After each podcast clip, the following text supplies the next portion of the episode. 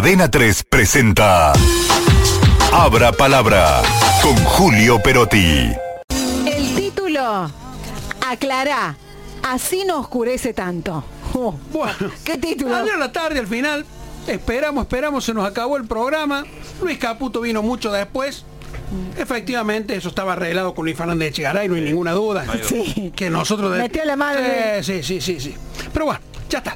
Los anuncios se, se hicieron más allá de, de toda broma. Bueno, está todo esto, como dijo el ministro, destinado a reducir el déficit fiscal, controlar la inflación y tratar de reactivar la economía. Pero quedaron algunas cuestiones que son dudas eh, que de momento no están resueltas, ¿no?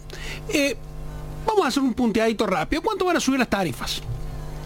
Ayer a la tarde eso no quedó claro, es una, una duda que, permaneció. Caputo dijo que habrá una reducción gradual de los subsidios, pero no especificó cuánto. Esta mañana, a través del vocero presidencial Manuel Adorni, nos enteramos que comienza a regir el primero de enero. O sea, lo que nos queda de diciembre, que son pocos días, es con tarifas, tarifas subsidiadas. Y lo que viene después, a arremangarse porque no sabemos de cuánto va a ser. Hay que cuidar la luz, hay que cuidar el gas. Exactamente.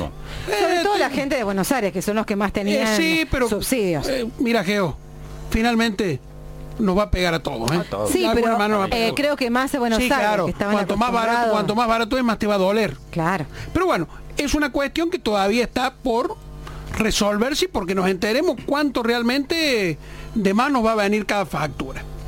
¿Cómo van a quedar las jubilaciones?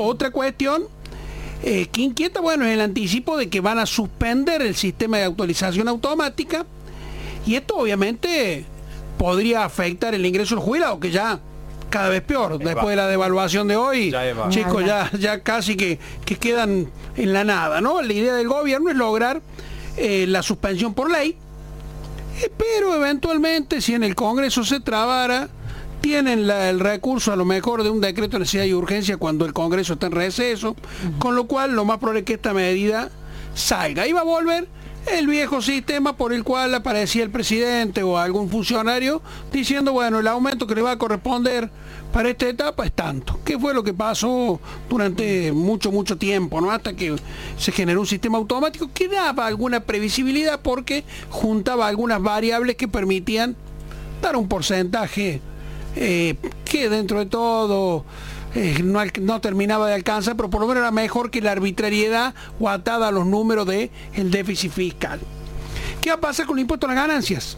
Tercera cuestión, bueno, en un documento el Ministerio de Economía había anticipado que va a buscar la reversión del proyecto que fue votado durante la campaña, ¿se acuerdan? Que subió el piso de, de ganancia el equivalente de casi 15 salarios mínimos, creo que eran 2 millones de, pesos. Bueno, esa parte fue el plan platita de, de Sergio Massa, pero obviamente para el actual gobierno, según lo que dijo esta mañana Manuel Adorni, es una medida desastrosa. Medida que cuando se votó en la Cámara de Diputados había contado con el apoyo de Javier Mila. Y que además es un ferviente abolicionista de impuestos. Eh, Resulta pero- ser que una de las primeras cosas que va a hacer es retornar no, el impuestos. Estado no puede desprenderse de todo lo Porque que no hay plata. puede obtener porque Entonces al final era nomás un plan Sí. éxodo, ¿no? Eh, Incendiar todo a su paso. Exactamente. Y la última, la última pregunta, bueno, ¿qué va a pasar con las retenciones eh, al agro? También ¿no? el, se- el motor de nuestra economía, el sector que aporta todos los recursos, está allí esperando a ver qué va a pasar. Eh, ojalá el año que viene haya una muy buena cosecha. Pero bueno, el campo todavía sigue esperando que los gobiernos le saquen el pie de la cabeza.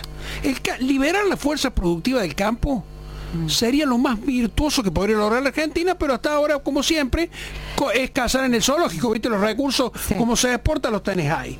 Y en definitiva, eh, a ver, el gobierno tiene que en algún momento, más temprano que tarde, despejar estas dudas, porque, bueno, todos necesitamos planificar nuestro propio futuro, ¿no? Y en esto, digo, la claridad es clave para que el gobierno tenga confianza de los ciudadanos, de los inversores, ¿no? Eh, la falta de claridad en los anuncios económicos en general es un problema que viene afectando a todos los gobiernos, ¿no? Porque te dicen una cosa, pero por la letra chica después va por otro lado. Y en el caso de Javier Milei, un gobierno nuevo, ¿cuántos días tiene? Cuatro días. Bueno, es fundamental para evitar que las expectativas se diluyan, se desgranen y generen de alguna manera, mal que nos pese, alguna inestabilidad, ¿no? La construcción de claridad y confianza que vaya más allá del 56% de los votos, esto es ser transparente para toda la, la Argentina, es clave en este momento donde por supuesto, muchachos, chicas, no hay una sola buena noticia para dar. Eh, creo que es fundamental en esta época, Julio, donde eh, estamos así eh, tan al borde, la economía tan quebrada, los bolsillos que están muy flacos, es fundamental una comunicación clara, Sí. precisa, mira, concisa.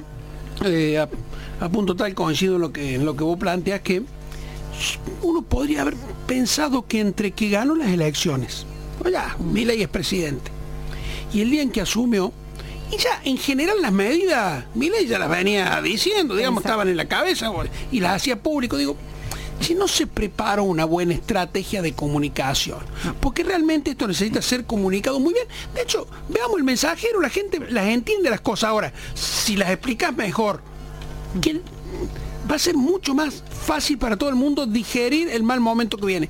El discurso de ayer de, del ministro Caputo, por decirlo de una manera suave, y fue flojo, hubo unas partes donde, donde improvisó, donde mezcló datos con, con opinión, digamos, y la verdad que era, quizá hubiera sido mejor que apareciera ayer por ser el primer anuncio potente de medida, el propio Javier Milei dando esa primera parte de diagnóstico y haber reservado para Luis Caputo, que será un hombre que en términos de finanzas sabrá mucho, pero claramente la comunicación no es su fuerte, haber dado él las 10 medidas y haberlas explicado de alguna manera un poquito más profunda, no haberse quedado con que el discurso tenía que durar 20 minutos, si tenía que durar 40 o una hora, todo el mundo estaba interesado en esperarlo, pero me parece que allí la política comunicacional, más allá del papel que está haciendo Manuel Adorni, todas las mañanas hablando, creo que ahí tuvo una primera falla que debería el gobierno corregir en aras de la tranquilidad de todos. Eh, porque generó muchas dudas también con respecto al tema de, por ejemplo, la asignación universal por hijo y demás. Sí, Y sí, sí, bueno, pero si no hay plata, ¿cómo lo van a aumentar? Eh,